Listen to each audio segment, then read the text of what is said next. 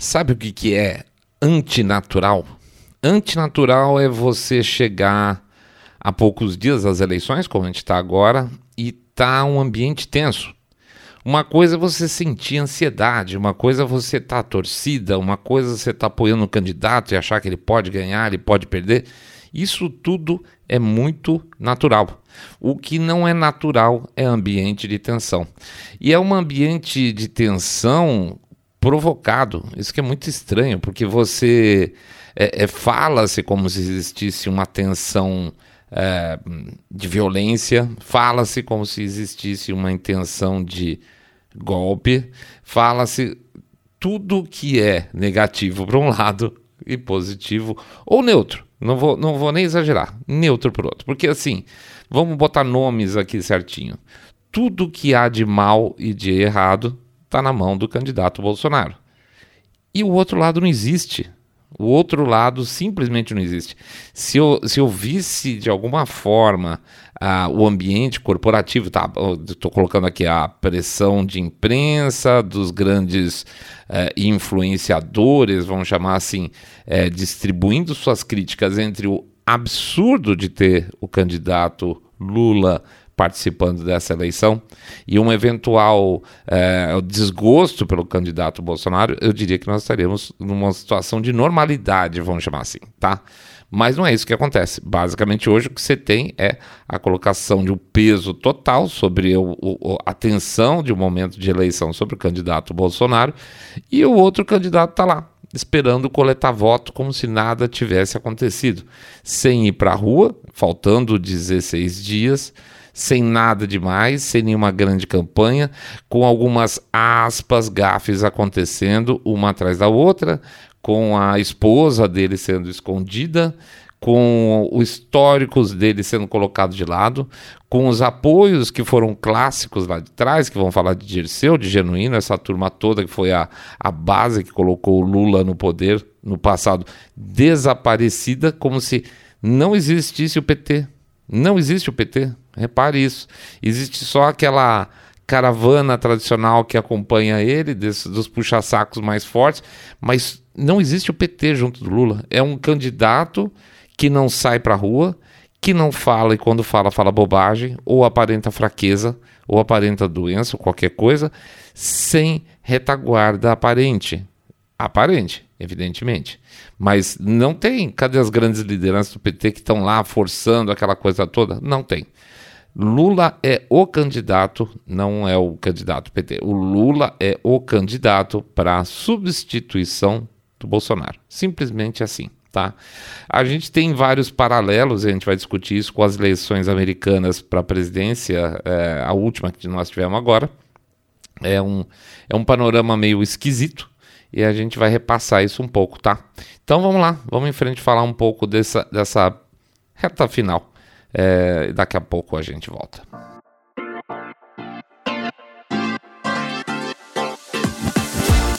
Saindo da bolha. Menos notícia, mais informação para você.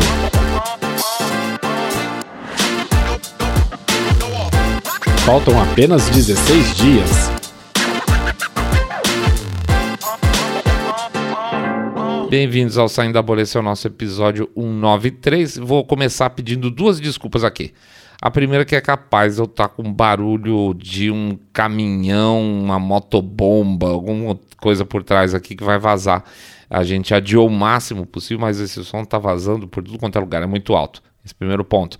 Segundo ponto, pedir desculpas que a gente também ia fazer em função disso e acabou não fazendo, é o nosso episódio. A gente faz os agradecimentos à turma toda que tem ajudado a gente com o Pix, é, com as doações lá do Apoia-se, que compraram nossos livros e tal.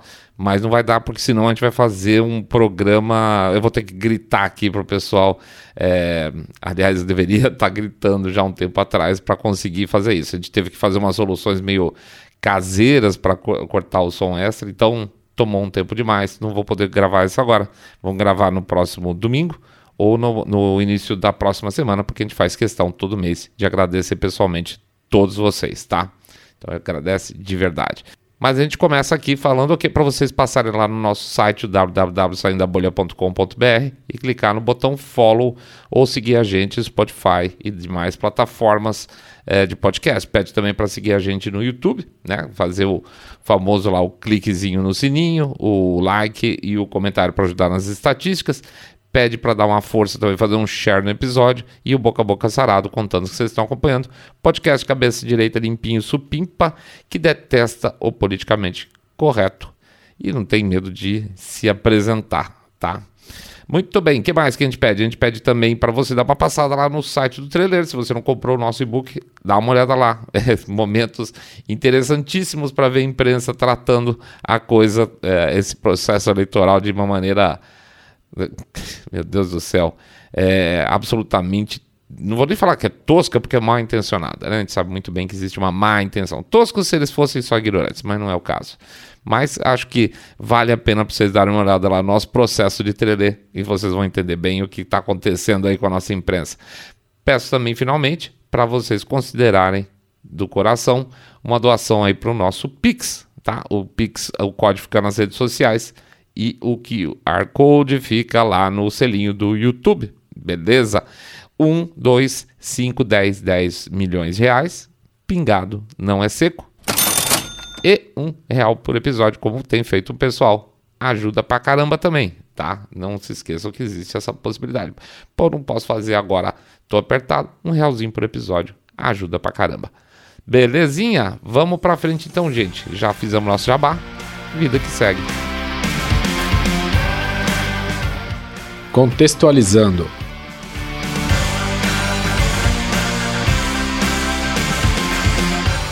Pois é, é aquela coisa, gente fala, refala, refala, refala, refala. Nossa função aqui é sempre lembrar o que acontece lá fora mais cedo mais tarde, pode acontecer aqui no Brasil, tá? E não tem jeito de não fazer constantemente paralelos entre o que aconteceu, o que está acontecendo na política norte-americana e o que está acontecendo aqui no Brasil. Lá fora eu vejo uma coisa muito interessante em termos de paralelo. Se você é, não tem como evitar a comparação à eleição passada, a eleição de Trump, tá? A gente está chegando numa eleição agora lá das midterms americanas vai ter um processo, tá, tá tendo, na verdade, um processo de pressão muito semelhante, muito semelhante ao que está acontecendo aqui. Lá, nós estamos tendo lá o Trump sendo indiciado, nós estamos tendo é, as pessoas que apoiam Trump sendo tendo suas casas invadidas pelo FBI, é, celulares solicitados, tudo, tudo, tudo muito escondido, tudo muito estranho sem muita mídia a respeito, tá? No caso lá está acontecendo isso, é uma coisa meio abafada, mas existe uma pressão enorme do, do, da Polícia Federal deles, o FBI, para abafar os apoiadores de Trump, na verdade, a frente que eles chamam lá de MAGA. Aqui, se você for pensar num paralelo que aconteceu lá na, com relação à eleição de 2019, né, para 2020, para entrar 2020 para entrar 21 o Biden, é, tem algumas coisas que deixam a gente um pouco arrepiado, tá? Lá houve um processo de mudanças de legislação. As legislações são estaduais e elas começaram a ser preparadas no mesmo ano para, de repente, serem alteradas e ter facilidade para alguns tipos de hum, é, formas de votação menos confiáveis, vamos chamar assim, onde basicamente, por exemplo, o, o eleitor não precisa nem se identificar. Isso para mim significa tudo no mundo, tá? Se, se um, um, governo fala assim, olha, daqui em diante nós confiamos tanto na população que você nem precisa identificar, pode ir lá que a gente sabe que não vai ter problema. Né? Então a gente já sabe que quem define a eleição está procurando problema, né? Aqui a gente tem uma diferença, porque não tem as eleições estaduais, não existiu exatamente uma mudança significativa na, na, na legislação dessa eleição, mas existe um questionamento. O questionamento foi levantado pelo presidente Bolsonaro sobre segurança do processo, na verdade, transparência do processo, né? É, existe sempre a argumentação frouxa de que nunca aconteceu nada, então por que está desconfiado agora? E a gente sabe muito bem que a gente não sabe se nunca aconteceu nada, porque não dá para saber, né? Se você não tem um processo auditável, você não tem como saber se já aconteceu alguma coisa ou se não aconteceu. A gente lembra que na eleição do Aécio versus a Dilma, ele questionou, tá? O resultado foi questionado e depois foi jogada essa história toda meio que para baixo do tapete. É, então existe questionamento e, e, é natural que exista questionamento. Hoje é que hoje qualquer coisa, absolutamente coisa de é, como você conversa com uma pessoa até uma eleição, nada mais é passível de ser questionado sem que você receba num determinado momento um rótulo, né? Então você é um negacionista, você é um, teoria da, um teorista da conspiração ou você é um golpista. Então, você não tem direito a questionamento nenhum mais hoje. Quer dizer, você tem, obviamente, direito, mas o pessoal tenta extirpar esse direito por meio de discurso. E com um discurso que geralmente é reforçado pela imprensa, o que é muito complicado, tá? Então, é, num certo sentido aí, o papel da imprensa é, passa a ser muito, por incrível que pareça, a gente passa a ser muito importante. Por que, que eu digo isso? Quando houve o final das eleições lá nos Estados Unidos, lá em 2020, outubro, né? É, no dia seguinte, a maior parte dos é, canais de TV e empresas de notícias já estavam dando os resultados finais, as projeções, tá? As, os votos estavam sendo contados, mas os canais já estavam dando suas projeções. E aconteceu uma coisa muito estranha, porque a partir do momento que cada um dos canais de TV ia dando como resu o resultado na projeção, é, passava-se a partir daquele momento ser uma realidade inquestionável. Então, o que, que eu quero dizer com isso? A CNN falou que o Biden ganhou, então ganhou. Tá? Não precisa terminar a contagem de votos, não precisa esperar até o dia 2 para ter qualquer, é, 2 de janeiro para ter todas as, uh, vamos dizer assim, questionamentos lícitos que poderia ter do ex-presidente. Não pode, porque a CNN falou, porque a Reuters falou, porque a Fox falou, falou bobagem, inclusive. Ela, ela definiu a, a, a, eleição do Arizona na primeira noite, sendo que aquilo lá ficou empatado até o último voto, praticamente, e a gente sabe muito bem como é que foi esses últimos votos. Então, assim, a imprensa, a partir do momento que ela falou que é, todo mundo tinha que aceitar que era. Então, uma das características que eu percebo nesse processo eleitoral desse ano e que, que me deixa especialmente tenso é que está sendo preparado já de muito tempo uma, um ambiente de não questionamento. E veja, problema nenhum para mim. Se, vamos dizer, o Ciro achasse que ele deveria estar no segundo turno, que tem que recontar todos os votos do Nordeste dentro de determinadas condições que são impostas pela região da legislação, que se conte, entendeu? O problema é que está sendo preparado para que assim, olha, saiu o resultado, cala a boca e, pronto, acabou. Se, o, se aspas, né, o Bolsonaro perder, lame duck, ele não manda, na verdade ele não vai mandar mais, ele não manda mais a partir é, do dia 3, tá? Se, se a, a, imprensa decidir isso. E isso você vê sendo plantado de outras formas também, como por exemplo a própria reunião do Faquin com os diplomatas pedindo para que eles reconhecessem imediatamente o resultado uh, assim que fosse promulgado. Ou seja, é, é isso, não se questiona, cale a boca, não fale mais nada, aceite o que é, porque vai ser bom para todo mundo, tá? E, esse ambiente, para mim, é o ambiente que me deixa especialmente tenso. Não é a prévia, não é o momento das discussões, etc e tal, é a preparativa do bote do dia 2 à noite, tá? É, qual a minha preocupação? Vamos lá.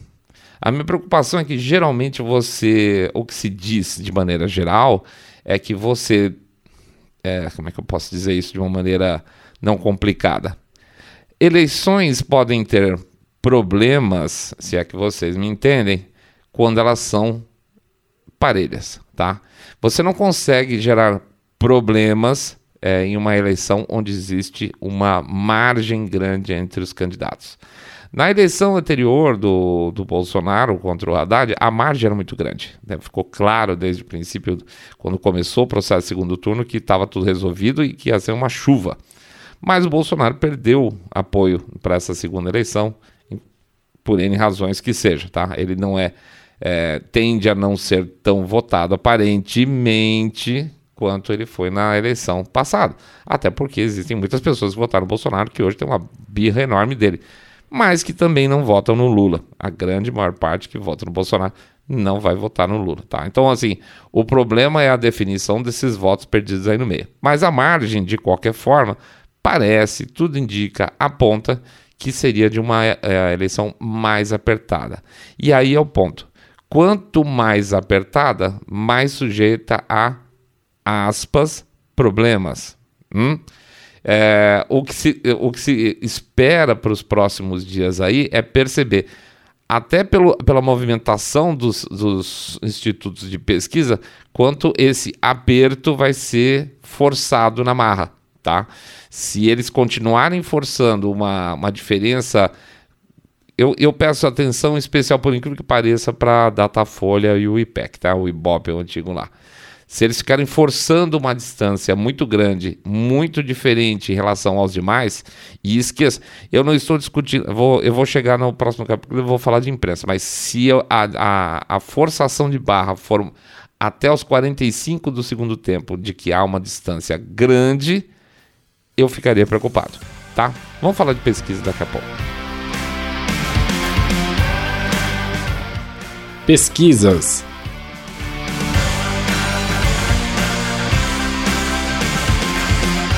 A situação aqui no Brasil para essa eleição está tão bizarra, mas tão bizarra, que nas eleições passadas lá do Trump contra o, o Biden, existia uma quantidade de erros muito grande tá, das pesquisas, tinham margens horrorosas, mas ainda assim, por incrível que pareça, puxando o dado de lá, puxando o dado de cá, a gente sentou aqui, fez um monte de conta e chegou no resultado muito próximo do que foi a eleição lá tá?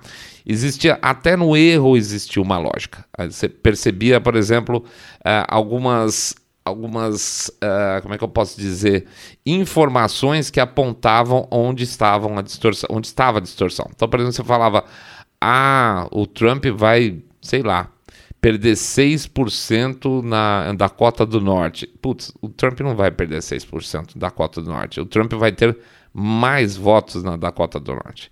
Então, se vocês estão falando em perder 6%, é provável que a diferença aí, o delta, seja 8, pelo menos, porque ele deve ganhar 2, 3 pontos e não perder 6, então some lá 8 pontos. Então, pode ser que na média, assim, assim, assado, você calculando por outros estados, você tinha uma diferença de 6 a 8% na média das grandes pesquisas. O que meio que matou, tá? Bateu mais ou menos no final das contas. Então, a gente conseguia fazer algumas, alguns cálculos lá para ter uma ideia da votação do Trump naquela eleição. Nessa eleição brasileira, por mais que a gente rode, a gente não consegue chegar a muitas conclusões. O que a gente tem é o óbvio de ver a movimentação, que tem um candidato nas ruas com apoio, etc. e tal, e o outro não, tá? Mas isso significa efetivamente que é o suficiente? Não, não significa. Isso realmente não significa, tá? É, pode demonstrar e demonstra, certa, isso certamente demonstra que existe um apoio. Quem apoia, apoia de uma, uma maneira mais com mais qualidade, tá? Apoia realmente. Esse apoio com mais qualidade, ele normalmente tende a se transferir em votos para terceiros. Então vamos dizer o seguinte: eu sou super animado com a candidatura Bolsonaro. Eu tendo a encher o saco de mais gente para conseguir votos, e consigo, tá? Mais um, mais dois, mais nenhum, mas na média as pessoas vão ficar empolgadas, vão conseguir mais votos. E o cara que está escondido debaixo do bunker, que era o caso do Biden e agora o Lula, não tem essa força, não tem força de conversão para os últimos dias aí, tá? Então, quando você vê um, um, conjunto de pesquisas onde você tem uma diferença brutal a favor do Lula em um, dois, é, duas pesquisas pelo menos, e uma diferença brutal a favor do Bolsonaro, agora, né, com a, com a Brás Market, mas é, no restante, vamos dizer assim, meio que empate, meio que um pouco atrás, se for pegar os para na pesquisa e os demais, realmente, de última hora, na pressão, a tendência de quem tem a campanha mais animada tende a converter mais votos em dúvida ou é, é, vamos dizer, em brancos no final, tá? Ah, não vou votar ninguém, tô de saco cheio, porra, mas olha, compara aí, o cara vai bater um papo bom e por ser um cara empolgado, ele tende a converter mais votos. É um trabalho que a gente tem que fazer, certo? Então, pesquisa realmente não vai, tende a não pegar essa corridinha no final, mas definitivamente não justifica a, a, as grandes diferenças que você vê entre um, um, período de 15 dias e o dia da eleição. Sinto muito, isso jamais vão me convencer desse negócio. Portanto, hoje eu não confio em pesquisa nenhuma, tá? Nem da Brasmarket, nem da IPEC. Eu tô cego, totalmente cego. Acho, acho que existe uma tendência de pequena margem positiva para o Bolsonaro no primeiro turno, tá? E isso é bom. É, agora, segundo turno, por enquanto, eu não consigo montar na minha cabeça nenhum, nenhum, nenhum panorama. Ele vai ganhar primeiro turno. Eu gostaria muito que ele ganhasse e terminasse logo essa porcaria toda, mas não acho que seja assim, tá? Então, assim, tudo vai ser feito durante esse período de hoje, de hoje aos próximos 16, 17 dias para que isso não aconteça. Isso é evidente, vai ser imprensa falando mal, vai ser é, todas as decisões a favor de um candidato e contra o outro. Claramente isso acontecendo, todos aspas, escândalos. É um escândalo babaca por dia acontece na imprensa agora. É muito ridículo o que está acontecendo hoje. Né? O, que, o tipo de barulho que está sendo levantado. É, hoje sai uma matéria da, no, no Estadão falando da do corte da merenda infantil que as crianças estão tendo que dividir ovo. Ah, por favor, é, é, muito é muito descaramento. Então, assim, se a, a, imprensa faz esse tipo de trabalho, mas baseado em é, um discurso é, suportado por pesquisas, entre aspas, teoricamente, significa que nós vamos ter 16 dias de bateção e a cada dia mais. E isso vai sempre ser, vão tentar fazer com que isso se transmita para as pesquisas nos últimos dias. Se a coisa for insuportável, a gente vai continuar vendo as correções, ou seja, Bolsonaro continua subindo e Lula, Lula continua parado, tá? Para mim, ou seja, o Datatom, nós estamos falando aí de primeiro turno com uma pequena vantagem do Bolsonaro. Beleza? Vamos lá, bola de cristal, né? Reações da oposição.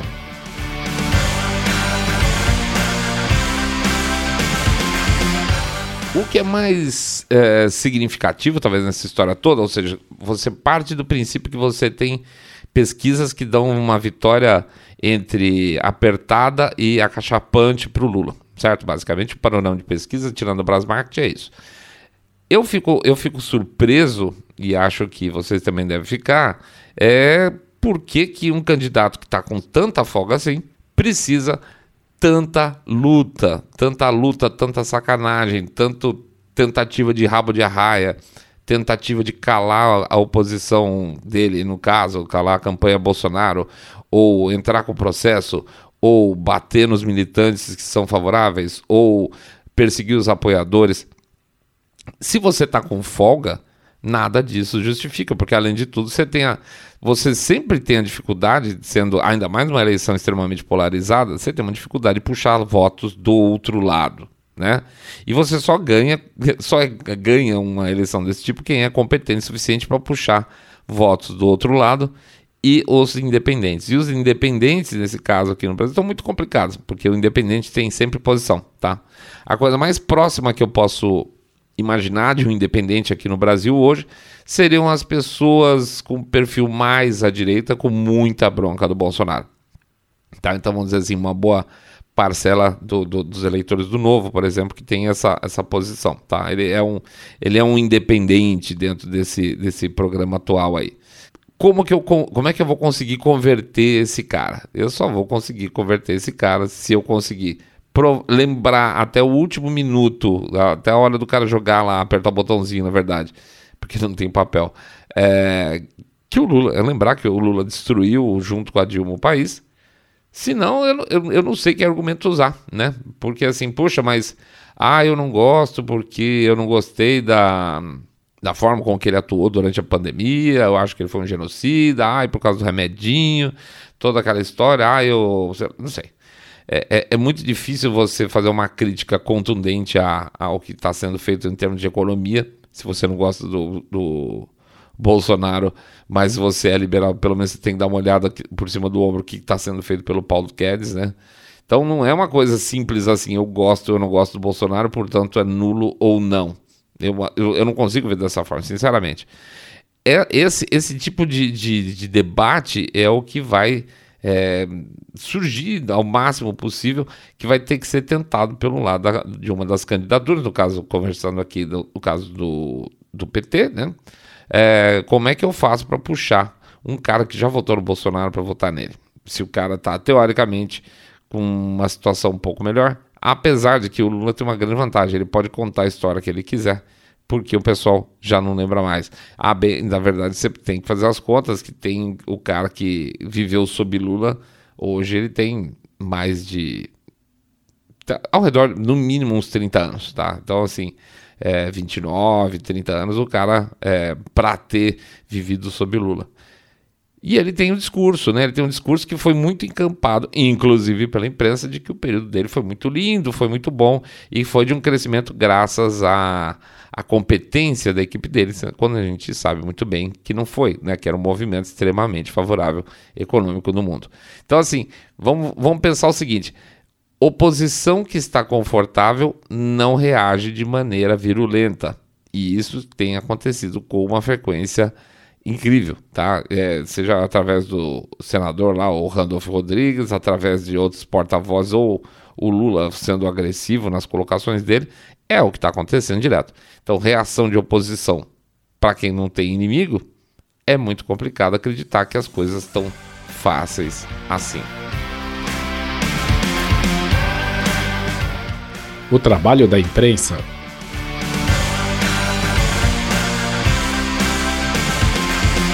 Bom, é, é, dentro de um processo como esse é muito óbvio o, o, trabalho que a imprensa fez lá fora e que é o mesmo trabalho que está sendo feito aqui dentro. É basicamente um processo de construção de narrativa e isso não é uma coisa de um mês, dois meses, é uma coisa de anos, né? Aqui no nosso caso, nós já temos três, quatro anos, estamos indo para quatro anos aí para destruição de imagem, no caso do presidente. É, é, é uma imprensa que, independente de acertos e erros, vai estar tá sempre falando sobre erros, mas não erros assim. Ah, ups, o presidente errou. Não, são coisas pesadas, são colocadas culpas onde não existe, mas são culpas pesadas, são, são colocadas expressões além da conta. Ele é um. É, como é que é? Genocida? É, exatamente. É um genocida. É, você tem a divulgação da história lá das, da passeata e da movimentação dos fascistas.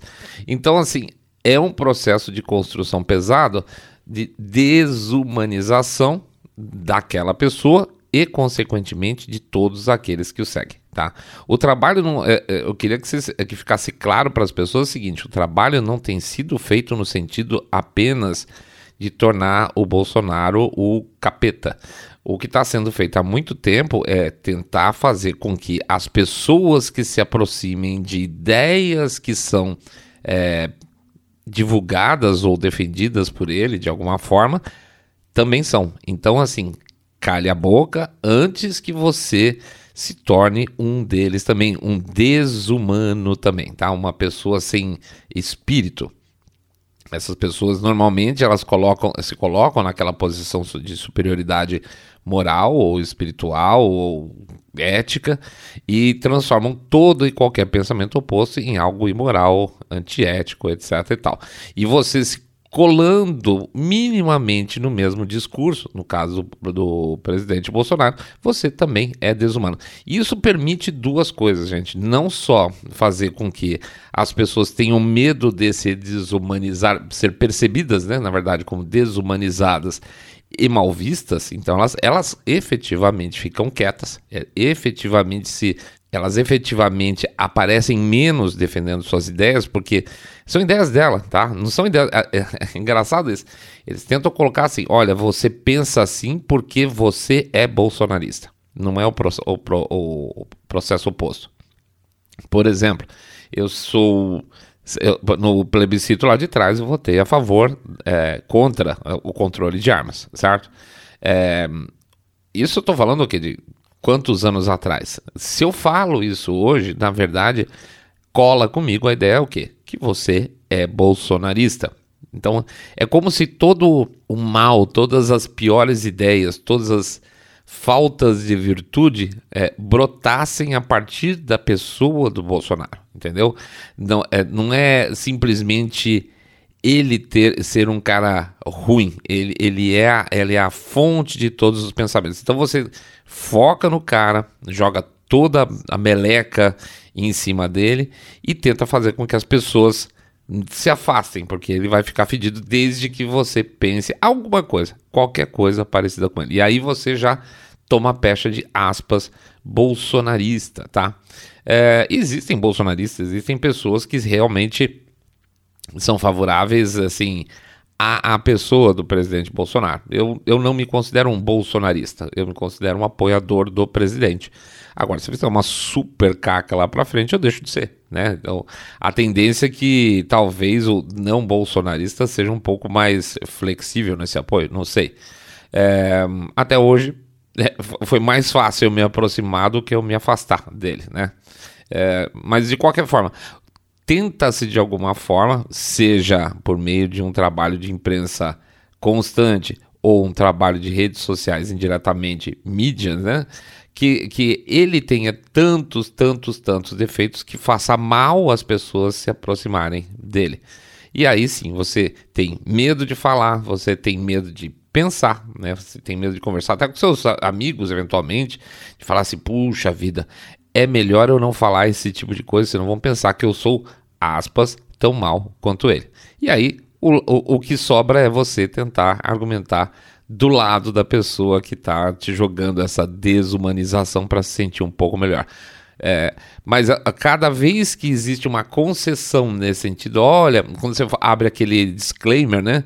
Você está abrindo uma concessão. Não adianta, é, é ridículo você falar e a gente tem, todo mundo acaba tendo um pouco desse hábito de falar assim: não, olha, eu não sou racista, mas eu acho isso. Pronto, você já abriu uma concessão, tá? Você já, você já abriu a possibilidade de que alguém taque isso na sua cara, porque fala, você acha que você não é racista, mas isso, isso, isso. Então você jogou um, um tema que não era seu e agora você tá colado nele de qualquer forma. A imprensa faz isso de N maneiras diferentes, tá? Hoje, essa história do. Eu tava lendo da é, do Estadão lá que redução do valor de merenda faz crianças dividirem um ovo. Vê se isso é uma chamada de capa de jornal. Então, assim, ah, quem vota no Bolsonaro gosta de ver criancinhas passando fome. É, é a, a, conexão é imediata, tá? Não é, não é nem indireta. O que eles estão querendo dizer é o seguinte: se você gosta dele, você não liga para crianças passando fome. O que não deixa de ser uma coisa muito engraçada, porque durante todo o processo do lockdown, o que mais aconteceu, e eu cheguei na época que fazer uma, um pedido para vocês. É, para eu passei o número de uma conta, se não me engano, ou na época é, de uma instituição que estava tentando levantar dinheiro para poder mandar para comprar comida para mandar para casa das crianças, lá das pais das crianças, porque as creches estavam fechadas e um monte de criança dependia da comida da creche na época. Na época ninguém achou nada demais, né? A criança passando fome, longe de casa, longe de mim. É, desde que eu não pegue é, a Covid dessa criancinha pobre, tá tudo certo, pode ficar para lá. Agora não. Agora o, as crianças passaram a ser um problema e elas estão dividindo o ovo. É muita cara de pau, tá? É muita cara de pau. É, um, um, ponto que eu acho interessante, só para pegar carona aqui na, na questão da Vera Magalhães, tá? Da questão de relativizar as coisas. Eu acho que não devia mais pediram para eu comentar isso, eu vou comentar então. É, a história da Vera Magalhães versus o deputado lá no dia da, da, da sabatina do Tarcísio aqui, em São Paulo. O que, que eu acho a respeito? Porque assim, surgiu uma brigaiada muito grande. Vamos, vamos pensar isso em termos de, de, de tempo, tá? Em termos de, de cronologia dos fatos. É, quando você monta, se você faz parte da equipe, é, de uma equipe, é, e você tem a chance de que o, o, goleador vá lá na frente e chute uma bola no gol, você sai da frente se o cara chutar, você passa a bola para ele se o cara tiver é, um ângulo melhor, você é, chama a marcação para você mesmo. Desculpa ficar usando nesse caso especificamente o, é, uma tratativa de futebol. Mas basicamente o que eu quero dizer é o seguinte: aquela noite era a noite para que toda a equipe que estivesse presente naquele lugar fizesse o possível para o Tarcísio brilhar. Você pode gostar dele, você não pode, pode não gostar dele, pode gostar mais ou menos, mas a função daquele momento específico era fazer o Tarcísio brilhar e ter uma boa apresentação. Quando o, o, deputado se aproxima da, da, Vera Magalhães lá e começa a fazer, falar que ela era horrível, que ela tinha lá o, o contrato com a TV Cultura, que ela era uma vergonha para a profissão, Basicamente o que ele está fazendo é pegar um pouco do holofote que está sendo jogado no, no Tarcísio para jogar nele mesmo. Tá? Ele não tinha, ele não tinha nenhuma razão para estar tá lá é, questionando a, a, a, jornalista, a não ser que ela tivesse ido na direção dele, ou tivesse aberto uma questão junto. Tá? Então, assim, ele chamou a atenção. A, a função básica dele naquele momento era calar a boca e fazer o outro brilhar, e ele foi lá fazer para aproveitar o momento de mídia e chamar atenção para ele mesmo. Tá? Então, esse é o, o erro começa aqui. O, o, grande erro começa aqui. Se bateu, se não bateu, o que respondeu, não respondeu. Tem mil problemas nesse, nesse caminho ainda dessa história, que a gente ainda fala mais um pouco. Mas o erro começa a partir do momento que o cara foi tentar ganhar uns votinhos falando da Vera Magalhães, inclusive é, repetindo palavra do presidente que ele usou lá na, no debate, tá? Então foi assim: olha como eu sou é, a, aliado ao Bolsonaro, eu falo até as mesmas coisas que ele, eu vou lá xingar Vera Magalhães. Então assim, ele foi completamente boçal nisso, ele atrapalhou todo tirou todo o foco do debate. Não desejo mal para esse deputado, tá? É, mas o, o, papel que ele fez, ele poderia ter estragado muito mais do que ele imagina, tá? Eu acho que ele até estragou alguma coisa, mas ele poderia ter estragado muito mais. Então, começa o problema aqui. O, o grande questão dessa história do, do debate do Tarcísio começa nessa história. Bom, aí sim, aí tem as filmagens, mostra que o cara não foi agredido, mostra que o cara, o outro repórter lá, o que participou do primeiro debate lá do Bolsonaro, catou o celular dele, tacou longe. Ah, ele vai lá, faz o. Tudo isso é, é uma super bobagem gigantesca. É, não houve agressão dele para cima dela, não, não houve agressão verbal, ele não xingou, ele, ele deu uma cobrada nele, nela, perdão. É, não vejo agressão nenhuma. Ela respondeu em tom alto, também não vejo agressão nenhuma. Acho que a única coisa que teve foi dano patrimônio, catar o celular dele e jogar longe. Isso, essa história. E aí vem a, o posicionamento do Tarcísio, que também, na minha visão, foi outra porcaria, tá? Primeiro que ele poderia ter passado super batido. Mas ele medrou, ele ficou com medo de falar assim: ah, tá vendo? Essa turma que apoia o Bolsonaro, inclusive o Tarcísio, fica batendo em mulher. É isso que aconteceu. Ele medrou, foi pouco espinho, ele poderia ter passado totalmente batido na história, ou no mínimo falar, oh, não acompanhei a situação, peço desculpa se aconteceu alguma coisa, mas não tem nada a ver com isso. Eu não tenho nada com isso, tá? A questão é, ele não tinha nada com isso, não tinha mesmo. Então ele não tem nem que entrar e muito menos saindo pedindo punição por agressão, etc. Tal. Então ele foi bunda mole nessa história pra caramba, fechou com chave de ouro, assim, por isso que às vezes a direita me desaponta. Você tem os, os loucos pela luz, né, as mariposas querendo a luz, e você também tem os caras lá que não conseguem dar, aproveitar uma oportunidade para dar uma batida extra. Infelizmente é isso. Acho que o que aconteceu dessa história toda é que perdeu-se o debate, tá? Perdeu-se a, a, a, chance, perdão, de, de conseguir brilhar um pouco mais às vésperas das eleições. Parabéns e obrigado por nada para os dois. O absurdo da terceira via.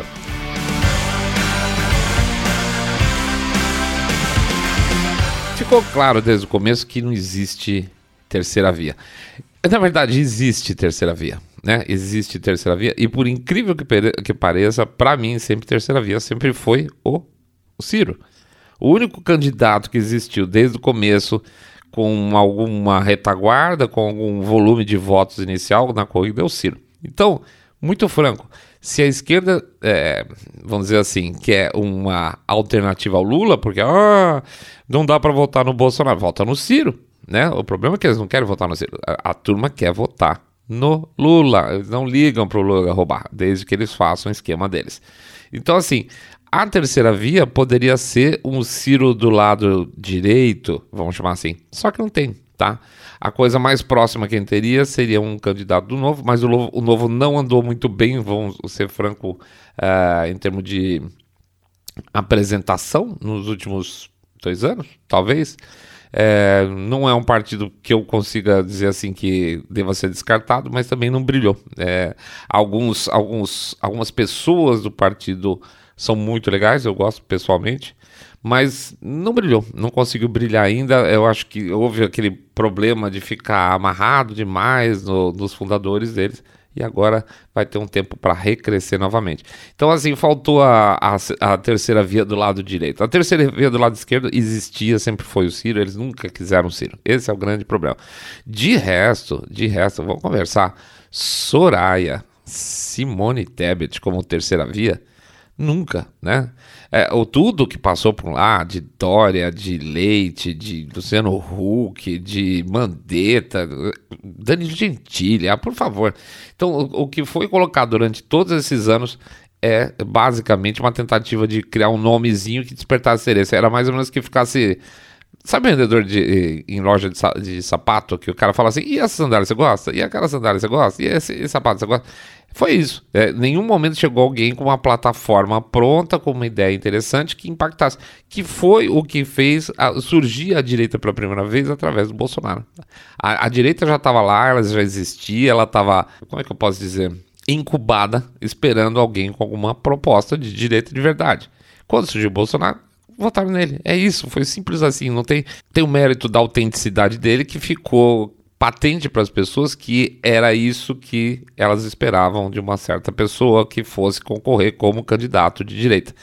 Faltou essa segunda pessoa. Né? A terceira via à direita seria outra pessoa com essa autenticidade também que as pessoas falassem: ah, é isso aí, concordo com você. E aí você ia ter uma divisão na direita, assim como você poderia ter a divisão na esquerda em, função do Ciro. Só que não apareceu. Então não adianta essa história de chegar e falar assim, puxa, agora estamos chegando às beira, na beira do, do, da eleição e a terceira via realmente não surgiu. Nunca surgiu. Absolutamente nunca surgiu. Nunca teve nenhuma proposta, nunca teve nenhum nome viável. Não sei que, que, que tentam ainda falar com isso. Tem muita gente ainda falando de Simone Tebet, por favor. É, é, eu, eu pago mais pelo Ciro, pela, pela, pela, por ter sido sempre isso aí que ele é, que eu não, não me agrada, do que essa mulher que fica pulando para lá e para cá, e principalmente aquela Soraya lá, que, pelo amor de Deus. Então, não há terceira via, é isso mesmo, é, é dois turnos por obrigação que vai ter esse ano, porque na verdade é uma eleição entre Lula e Bolsonaro desde o começo, tá? O que, o que nos leva à questão final. Vai ser uma eleição mais apertada ou menos apertada? Se ela for mais apertada, eu vou ter medo. Tá? Eu tenho medo mesmo. A capinha do episódio diz isso. Se ela for menos apertada, aí eu vou ter um pouquinho mais de segurança para estar tá acordando no dia 3 e morando aqui no Brasil.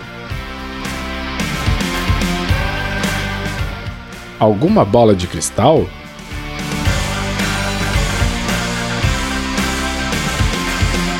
Perguntaram também se a gente já tinha alguma bola de cristal. Não tem, gente. Infelizmente não tem. Eu gostaria de dizer que tenho, mas não tenho não. Eu tenho boas esperanças, mas eu tô eu tô preocupado ainda. Não não não por falta de voto, tá?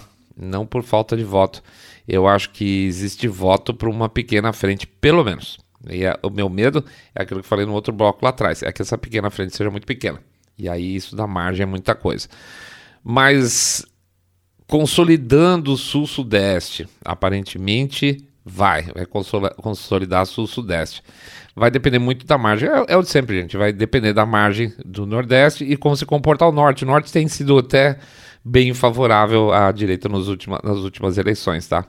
E eu vi algumas, algumas pesquisas com o centro-oeste, com os estados centro-oeste meio variando o que eu duvido um pouco por causa de agronegócio, tá? Não sei se eu posso generalizar de tal forma, mas acho que o, o, a, as regiões onde o agronegócio são fortes tendem, obviamente, a votar no Bolsonaro.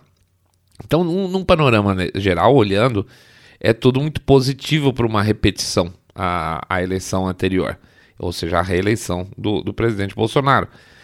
Mas é tudo cheio de surpresa, né? É tudo cheio de surpresa, cheio de chicana, cheio de novidade, cheio de sustinho, cheio de pseudo-escândalo.